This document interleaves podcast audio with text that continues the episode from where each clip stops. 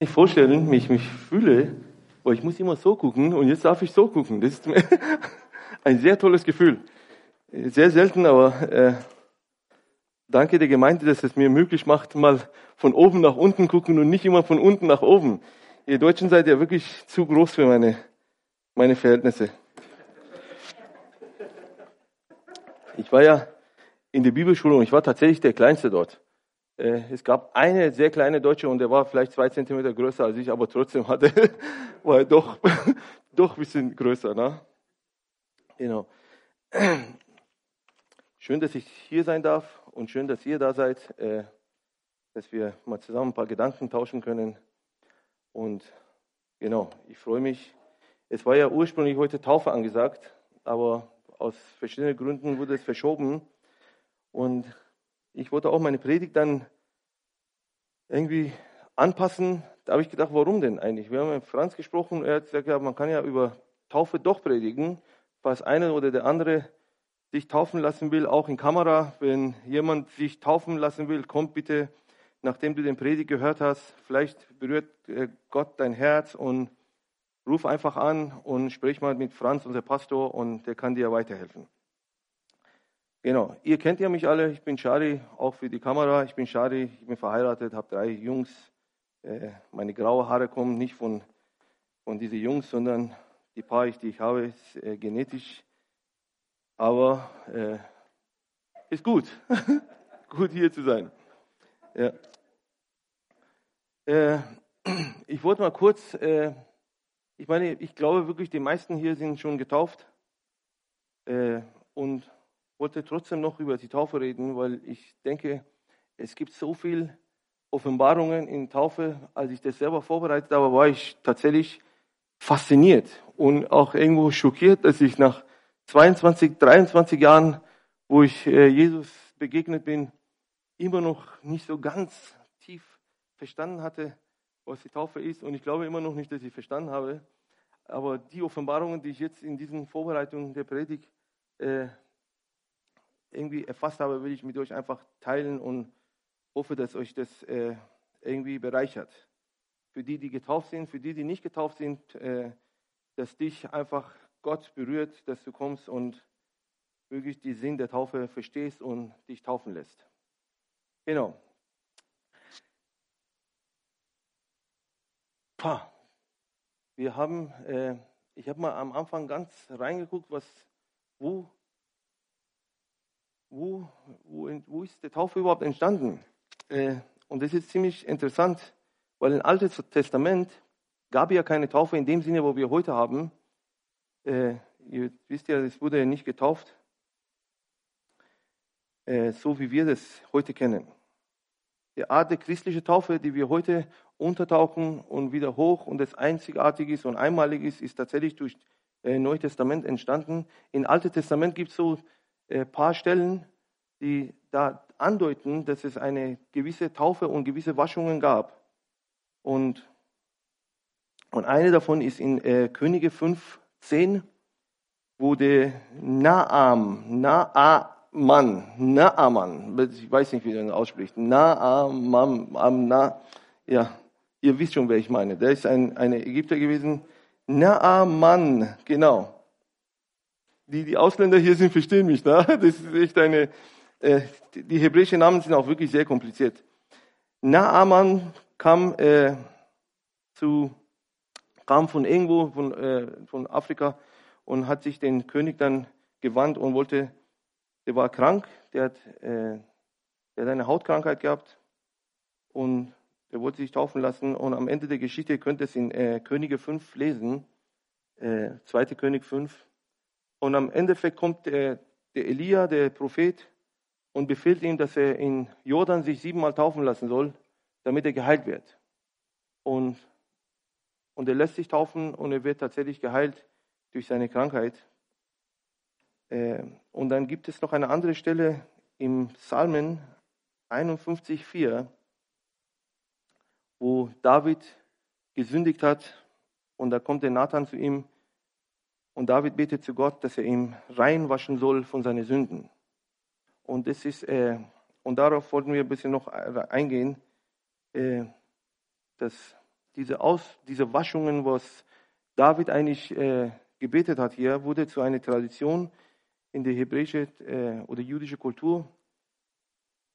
Und die kamen, es gibt tatsächlich Ausgrabungen nach der Sklaverei von Israel in Persien und in Babylon, als sie zurückkamen und diese Pharisäertum langsam Gestalt gewonnen hat, haben die äh, so in, in den äh, Synagogen so Becken, ganz große Becken gehabt, die, die die Leute sich einfach eine rituale Waschungen durchführen konnten.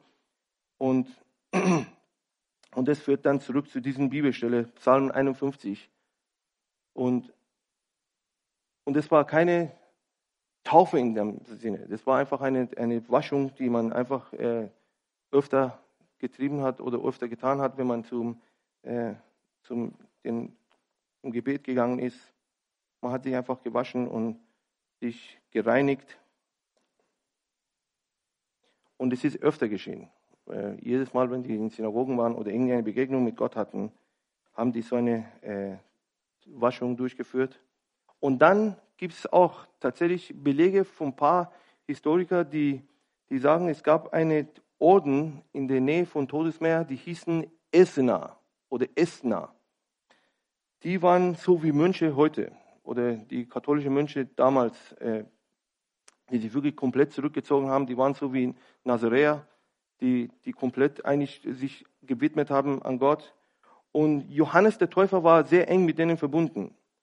Äh, und, und die haben sich tatsächlich, diese, diese Orden haben sich äh, Sündentaufen durchgeführt, wo sie sich gewaschen haben, aber auch mehr mehrfach. Die haben sich gewaschen, damit sie von der Sünde äh, gewaschen werden. Und dann kommt der Johannes der Täufer in, äh, in die Geschichte rein, im Neuen Testament. Dann kennen wir die Sachen. Diese Sachen, was ich jetzt erzählt habe, sind alle Ausgrabungen und, und Belege, die, die eigentlich nicht so biblisch ganz belegt sind, aber es gibt halt historische Sachen auch.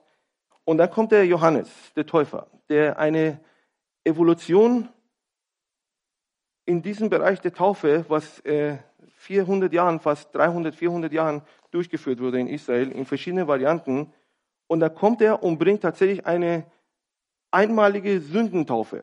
Und er ruft die Leute und sagt, hey Leute, kommt hier, wenn ihr gesündigt habt, wenn ihr falsch gehandelt habt, kommt und bekehrt euch und tut Buße öffentlich. Und er hat die Leute getauft, damit sie eine, und diese Taufe war ein, quasi ein Zeichen für eine Rückkehr von, von seinen Wegen wieder zu Gott zurück. Und, und das war tatsächlich eine, eine ganz neue Sache, was Johannes der Täufer, und das macht ihn auch sehr speziell, weil Johannes der Täufer hat tatsächlich sehr, sehr viele Sachen äh, hervorgebracht, die, die vielleicht bis dahin keinen Mut hatte, das durchzuführen. Und er hat das wirklich, er war sehr, sehr mutiger Mensch und er hat viele Sachen äh, dann durchgesetzt. Und das war tatsächlich eine sehr, sehr starke äh, Revolution in den, den jüdischen Kultur, dass man sich wirklich einmal bekennt vor allem anderen und sich taufen lässt und sich wirklich bekehrt zu, zu, zu Gott. Und diese Taufe ist tatsächlich am nähersten zu dem Taufe, wo wir als Christen heute durchführen. Und dann kam natürlich Jesus eines Tages, kennt ihr alle, die meisten kennen ja die Stelle, kommt Jesus zu ihm und will sich auch taufen lassen. Und ab hier wird die Geschichte sehr interessant, weil wir wissen ja alle, Jesus war sündlos. Wie hat er sich, warum hat er sich taufen lassen eigentlich? Ich habe mich, äh, ich war, als ich das irgendwie selber recherchiert habe, war ich irgendwo auch schockiert. Warum hat sich Jesus eigentlich, äh, wenn er keine Sünde hatte, wenn er sein Leben lang mit Gott gelebt hat, mit ihm war, wovon musste er sich bekehren? Wovon musste er sich eigentlich wenden und wieder zurückkommen? Und ich glaube tatsächlich, dass, äh, dass die Geschichte jetzt ab jetzt interessant wird. Äh, Johannes will ihm nicht taufen, weil er sich klein fühlt und sagt, hey, ich, ich habe eigentlich, ich muss eigentlich von dir getauft werden, weil du bist, du bist der, der, der Messias, der kommen soll. Aber Jesus sagt, lass uns das machen, lass uns das machen, damit es äh, Gerechtigkeit durchkommt. Warum auch Gott sich entschieden hat, ich muss ganz ehrlich sagen, ich weiß nicht, warum Gott sich entschieden hat, diesen Weg zu gehen, dass er sich wirklich dieses Ritual, was eigentlich menschlich war, gar nicht so, so äh, tief biblische äh, äh, Background hatte. Warum Gott sich entschieden hat, diese, diese Weg zu gehen, äh, ist seine Weisheit. Aber auf jeden Fall wollte er ein Statement setzen. Und, und ich lese euch mal kurz äh, die Stelle in Matthäus vor.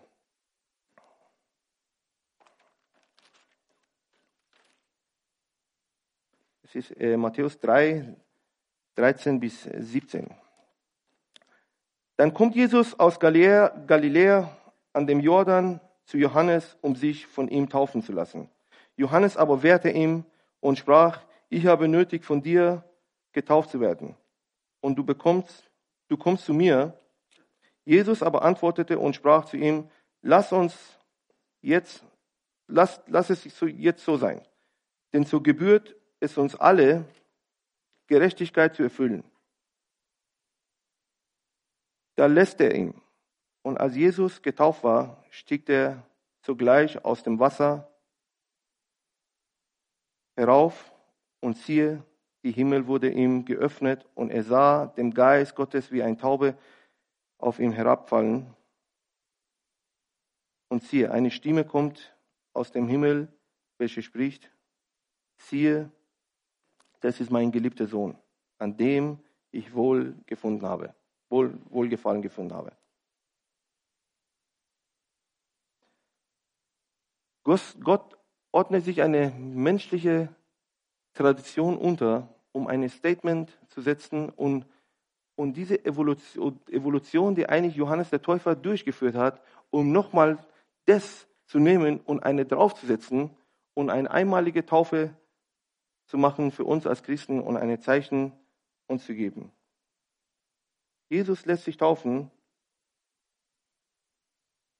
und der Geist kommt auf ihm.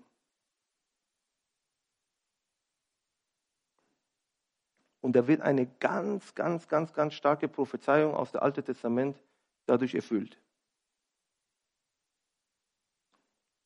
Es gibt zwei äh, alttestamentliche Prophetien, die auf den Dienst von Jesus andeuten und auf seinen Tod.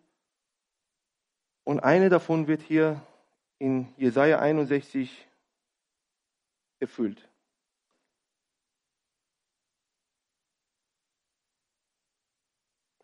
Und ich möchte einfach mal kurz auf diese Jesaja 61 eingehen. Aber bevor wir das vorlesen, will ich einfach auch mal kurz andeuten, dass Jesus diese Bibelvers selber vorliest in Synagoge, als sein Dienst angefangen hat. Jesus wird getauft, der wird gleich diese Taube, die als Geist auf ihn kam, nimmt ihn in die Wüste, belehrt ihn, versucht ihn und macht ihn fest in dem, was er getan hat gerade, 40 Tage lang.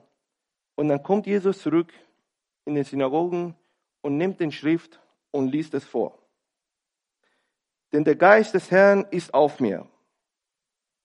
Denn der Herr hat mich gesalbt, er hat mich gesandt, den Elenden frohe Botschaft zu, zu bringen.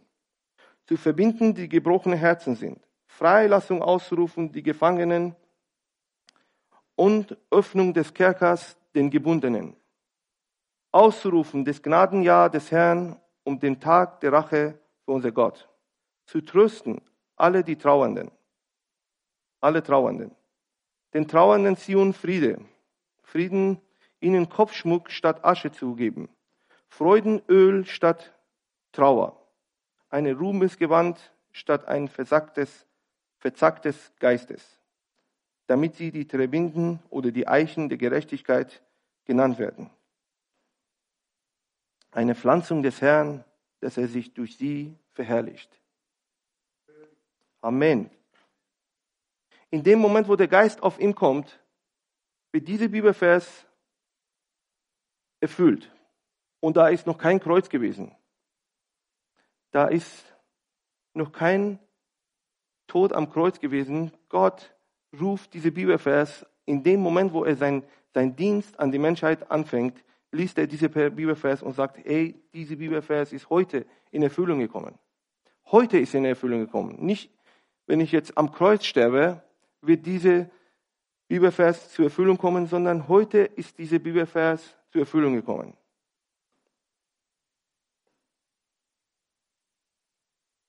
Im Neuen Testament ist tatsächlich Bekehrung und Taufe ist sehr, sehr eng aneinander. Die Leute haben sich bekehrt und gleich wurden die in Isa oder damalige Isa reingetauft.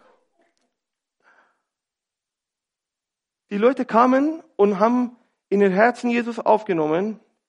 Die haben geglaubt, die haben bekannt, die haben das ausgesprochen, dass sie an diesen Jesus, der am Kreuz gestorben ist, geglaubt, glauben. Und gleich danach wurden sie eigentlich getauft. Heute ist es leider, leider, leider, sage ich wirklich leider, durch die Tradition der Kirche ist ein bisschen Zeit dazwischen gekommen. Das ist eine private Entscheidung geworden, ein, ein, eine Sache, wo man sich wirklich überlegen muss. Aber in der Bibel sieht man das nicht tatsächlich. Das ist keine, das ist ein Paket gewesen. Bekehrung, Taufe war ein Paket, die, du hast dich bekehrt, du hast wirklich Jesus in dein Leben angenommen, dann wurdest du getauft. Es war keine private Entscheidung, keine Entscheidung, ob ich mich so fühle oder nicht fühle, sondern es war einfach so. Das ist, diese Paket der Bekehrung gehörte dazu, dass man sich einfach taufen lässt. Aber weil der Distanz jetzt äh, da ist und diese Zeit dazwischen gekommen ist und auch vielleicht viele Philosophien noch dazwischen gekommen ist, was man nicht als Theologie benennen kann, sondern wirklich tatsächlich menschliche Philosophien, die, die viel diskutiert wurde seit zwei Jahren, 2000 Jahren, ob man mit was so runtertaucht oder obertaucht oder mit Wasser besprengt oder nicht, ob man, was ist man, ich weiß noch, wie ich auf der Bibelschule war, wie oft wir uns hingesetzt haben, was sollen die Leute in Sahara machen, die keine Wasser haben, dann sollen die sich draufspucken oder sollen die Sand machen und das und das. Einfach so viel Diskussion, anstatt mal zu vertrauen, wenn Gott einen Befehl gibt, da wird er auch versorgen da wird er irgendwo Wasser geben, wenn man wirklich ready ist oder bereit ist, das durchzuführen und nicht so viel rumphilosophiert, dann wird der Gott auch das machen. Aber weil diese Distanz und diese Philosophien reingekommen ist, hat diese Taufe tatsächlich nicht an seine Bedeutung verloren. Es ist und es bleibt ein Paket mit der Bekehrung und es ist und es bleibt ein geistlicher Akt und ein Fakt, die wir durchführen müssen. Die Bibel sagt in den Römerbrief 6 sagte Paulus, einer der größten Theologen unserer Zeit, sagt, wisst ihr nicht, dass wir, so viele auf Christus Jesus getauft wurden, auf sein Tod getauft worden sind. So sind wir auch nun mit ihm begraben worden durch die Taufe in dem Tod, damit wir Christus aus dem Toten auferwecken, äh, nee, dass wie Christus aus dem Toten auferweckt worden ist durch die Herrlichkeit des Vaters, so werden wir auch in der Neuheit des Lebens wandeln und herauskommen. Jetzt ist die Diskussion auch weg. Soll man jetzt besprengen oder soll man das machen? Ich weiß, das ist jetzt politisch vielleicht nicht so ganz, ich nehme das alles auf mich. Aber Paulus sagt hier, wenn wir runtergetaucht sind und wieder hochkommen, es gibt auch keine Begrabung, die man nur einfach nur ein bisschen Erde auf den Mensch drauf streut. Es wird tatsächlich begraben. Und Jesus, Jesus sagt und durch Paulus, wenn du getauft bist unter dem Wasser und bist du mit seinem Tod getauft und du wirst wieder rauskommen mit seinem Leben. Jesus wurde auch in dem Erde reingegeben und ist wieder rausgekommen die Taufe ist keine Zeugnis für den Nächsten. Wir haben das so gemacht, hey, wenn du dich bekehrst, dann musst du als Zeugnis ein Statement setzen und dich taufen lassen. Und ich sehe tatsächlich in der Bibel nicht als ein Statement, sondern als eine Fakt.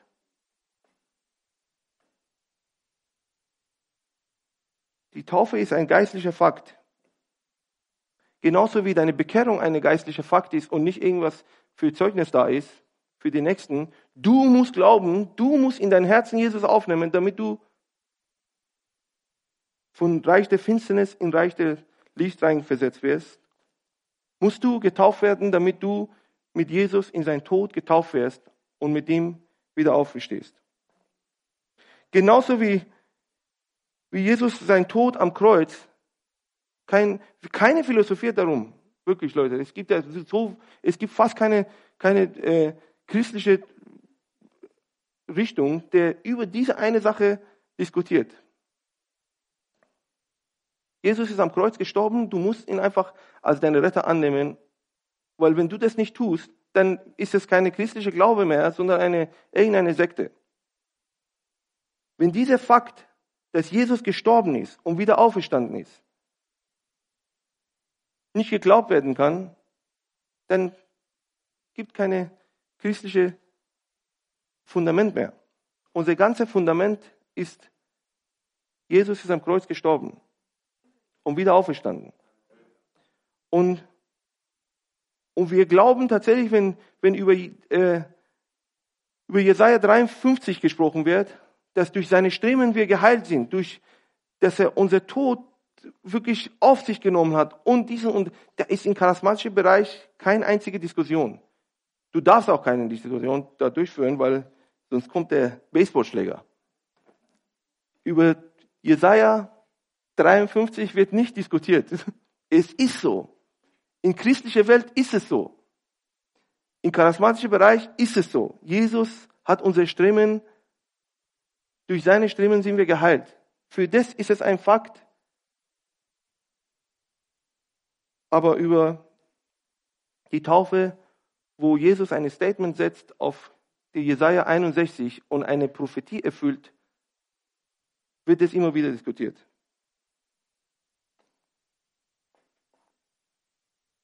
Ich bin davon überzeugt, dass der Paket zusammengehört. Jesaja 53 ist ein Paket mit Jesaja 61. Was wir noch, ihr könnt tatsächlich Jesaja 53 zu Hause lesen, damit ihr auch wisst, worum es geht. Aber die meisten von euch kennen ja Jesaja 53, wo über die Kreuzigung Jesus äh, geschrieben wird. Genauso wie Jesus am Kreuz für unsere Sünden gestorben ist und durch seine Stimmen wir geheilt sind, ist durch die Taufe Jesaja 61 erfüllt worden und in Erfüllung gegangen. Durch die Taufe ist uns, kannst du nochmal Jesaja 61 da äh, einblenden? Durch die Taufe ist uns tatsächlich die frohe Botschaft verkündet worden. Welche frohe Botschaft? Es gab doch keine Kreuz die frohe Botschaft, dass der Schöpfer zu seiner Schöpfung gekommen ist und sich versöhnen will mit seiner Schöpfung. Durch die Taufe und Jesaja 61 ist in Erfüllung gegangen, dass der Riss zwischen der Menschheit und seinem Schöpfer wieder zugemacht wurde.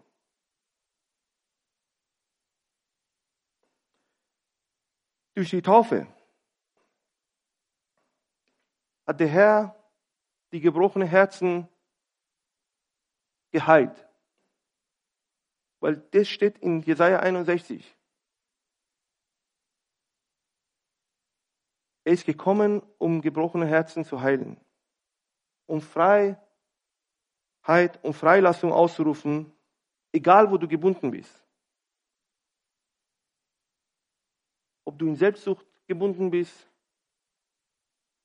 in Drogen, in Alkohol, in Hass, Gier, Selbstmitleid, vielleicht auch Bestätigung von anderen Leuten, Eifersucht.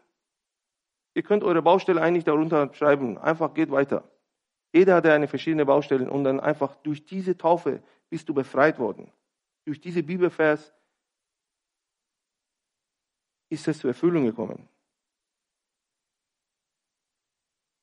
Er ist gekommen, um dich freizusetzen und frei zu kaufen, frei zu sprechen. Durch die Taufe ist die Türen des Kerker aufgegangen, die dich festhalten. Die Türen sind auf.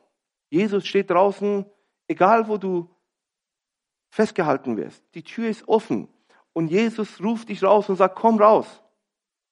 Komm raus, ich bin hier draußen. Meine Arme sind offen, um dich zu empfangen. Er hat den Trauernden Freude verkündet. Er hat den Trauergewand ausgezogen und die Menschen ein neues Kleid gegeben. Wir können stolz sein, wir können unsere Kopf wieder heben, wir müssen uns nicht mehr schämen für unsere Sünden, die wir getan haben.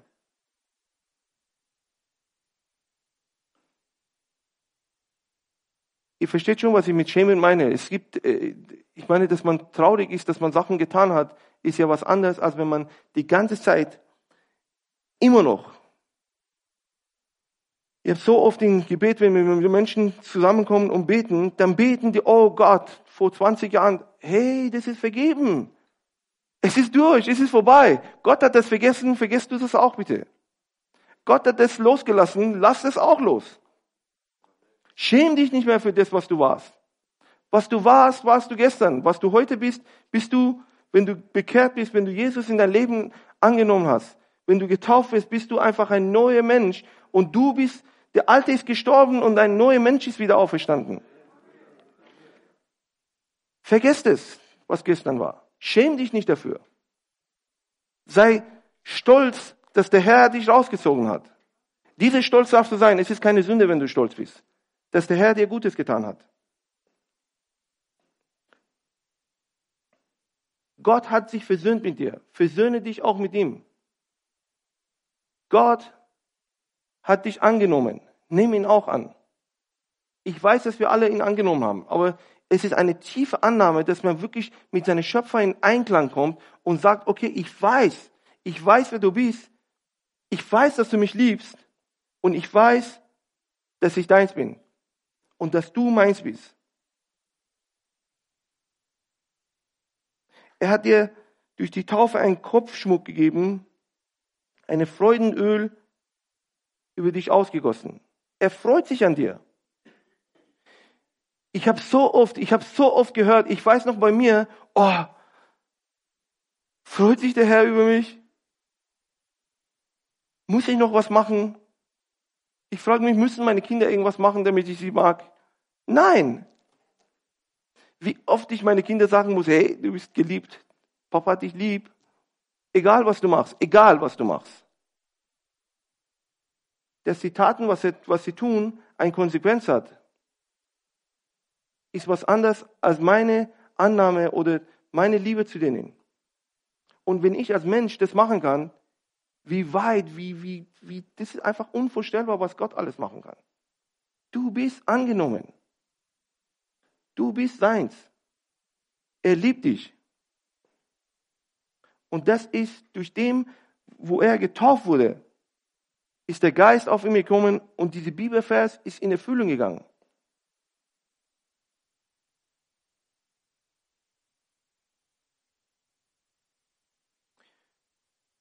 Und indem du, die, du angenommen bist, indem du dich wohlfühlst in seiner Gegenwart, indem du dich einfach öffnen kannst vor ihm, kannst du auch tatsächlich ein Segen sein. Und da sagt die Bibel,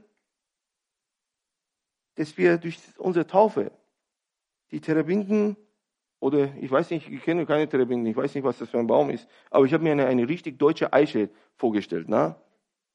Richtig große deutsche Eiche, wo es, wo es richtig weit äh, die Schatten ausbreitet. Wir werden die deutsche Eiche der Gerechtigkeit genannt. Und eine Pflanze, die blüht und Frucht bringen kann, damit er sich verherrlichen kann. Am Ende der Geschichte geht es nur um ihn. Er hat dich gesegnet, er hat dich rausgeholt, er hat dich befreit, er hat dir alles gegeben, was du brauchst damit du ein Zeugnis sein kannst, damit jeder dich sehen kann und sagen kann, wow, wie konnte aus dem Mensch dieser Mensch werden? Wie konnte mit diesem, egal was, was die Menschen früher getan haben, wie kann das auf einmal so eine tolle daraus werden, so ein toller Mensch daraus werden? Wie kann dieser grausame Mensch so ein lieber Mensch werden? Wie kann auf einmal so ein eifersüchtiger Mensch so ein äh, wohlwollender Mensch werden? Wie kann ein Mensch, der so gehasst hat, auf einmal lieben? Wie kann ein Mensch, der, der so eifersüchtig ist und, und niemals sehen konnte, dass, dass, dass der Nächste irgendwas hat, auf einmal so großzügig ist? Wie konnte der Mensch, der sich nur mit Alkohol und Drogen befriedigt hat und sich irgendwie äh, seine, seine Kick geholt hat, wie kann er auf einmal in Lobpreis stehen und einfach seine Hände ausbreiten und sagen, Gott, du bist jetzt gerade der mich befriedigt und du bist derjenige, der mich erlöst und du bist der, der mir Freude gibt und nicht das, was, was ich früher gemacht habe. Wie kann ein Mensch, der selbstsüchtig ist, der wirklich alles für sich nehmen will und nur an sich denkt, nur ich, meiner, mir, Gott segne uns alle vier, auf einmal herkommt und sagt, hey, ich bin nicht mehr der Wichtige in dieser Welt. Mein Bruder, meine Schwester, mein Nächsten, meine Gemeinde. Gott hat das gemacht, damit wir das werden und das jeder sehen kann an unsere Fruchten oder Früchte erkennen kann, wir gehören zu ihm. Damit er verherrlicht wird, damit er groß gemacht wird. Damit jeder sieht, okay, dieser Gott kann Leben verändern. Und wenn du noch nicht getauft bist, dann lass dich taufen. Und wenn ihr noch nicht getauft seid, lasst euch bitte taufen, weil dieses Paket gehört zusammen. Wenn du aus dem Wasser rauskommst, wie diese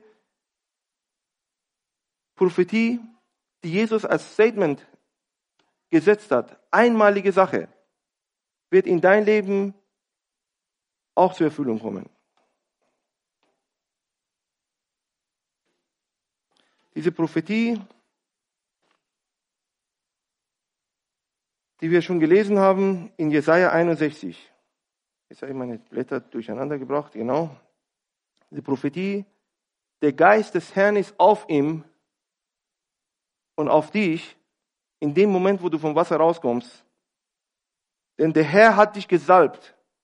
Er hat dich gesandt, auch den Nächsten in frohe Botschaft zu bringen. Auch den Nächsten, die gebrochene Herzen haben, zu verbinden. Freilassung auszurufen für die, die gefangen sind.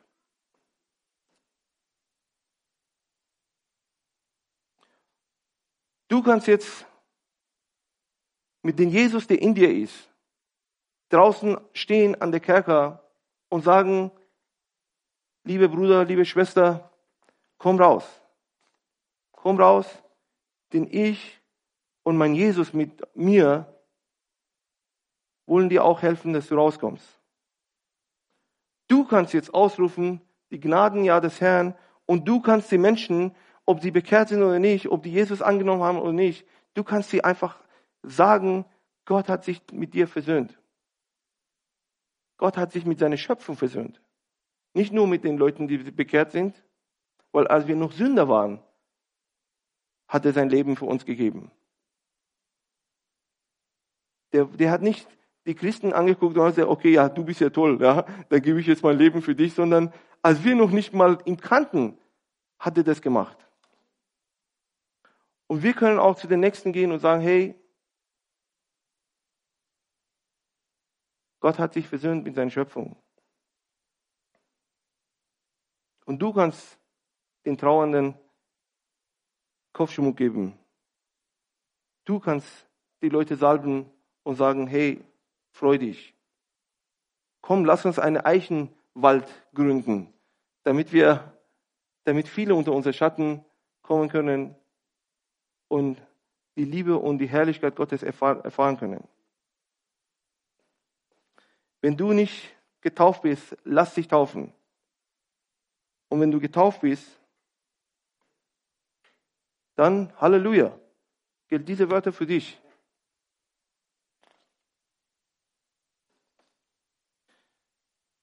Wenn du nicht getauft bist, lass dich taufen, damit dieses Paket wirklich in Erfüllung kommt. Jesus hat dich gerettet und hat dich befreit und hat deine Sünden vergeben. Jetzt lass dich taufen, damit diese Prophetie auch zur Erfüllung kommt in dein Leben.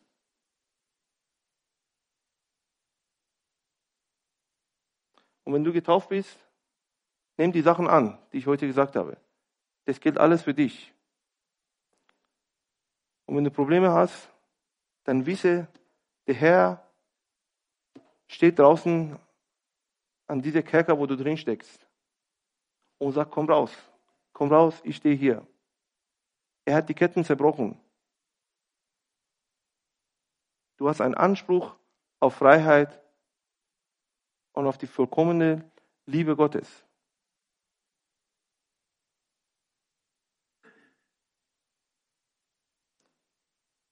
Wenn du getauft bist,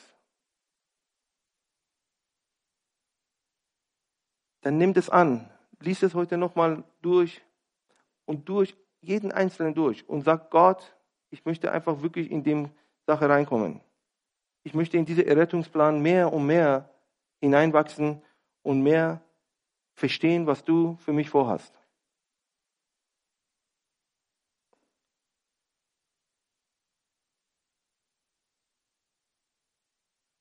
Und der Grund, warum wir taufen, ist nicht ein Zeugnis, sondern ein geistlicher Fakt, die wir machen müssen, damit diese Bibelstelle in Erfüllung kommt.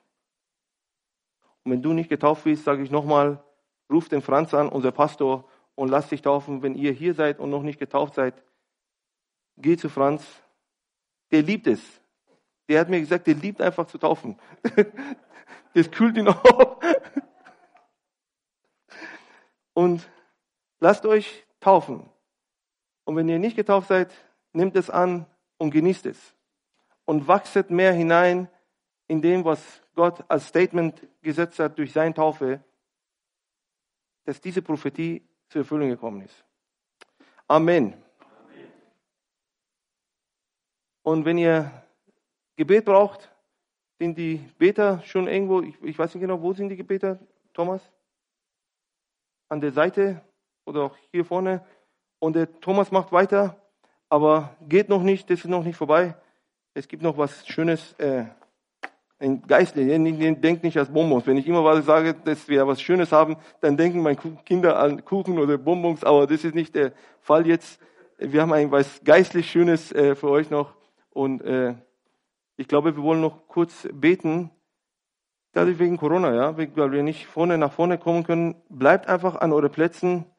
Und wenn ihr Gebet braucht, hebt eure Hand hoch und die Beter kommen zu euch, damit wir einfach wirklich ein Statement setzen heute und sagen können, okay, da ist was. Ich möchte wirklich mehr hineinkommen in dem, was da ist. Und wenn du eine Taufe brauchst und dich taufen lassen willst, lass es nicht für nächstes Jahr, lass es nicht irgendwie später sein, sondern komm heute zu Franz und mach den Plan und lass ihm wirklich mehr beraten, wie, wie man das macht. Und genau, jetzt kommt der Thomas.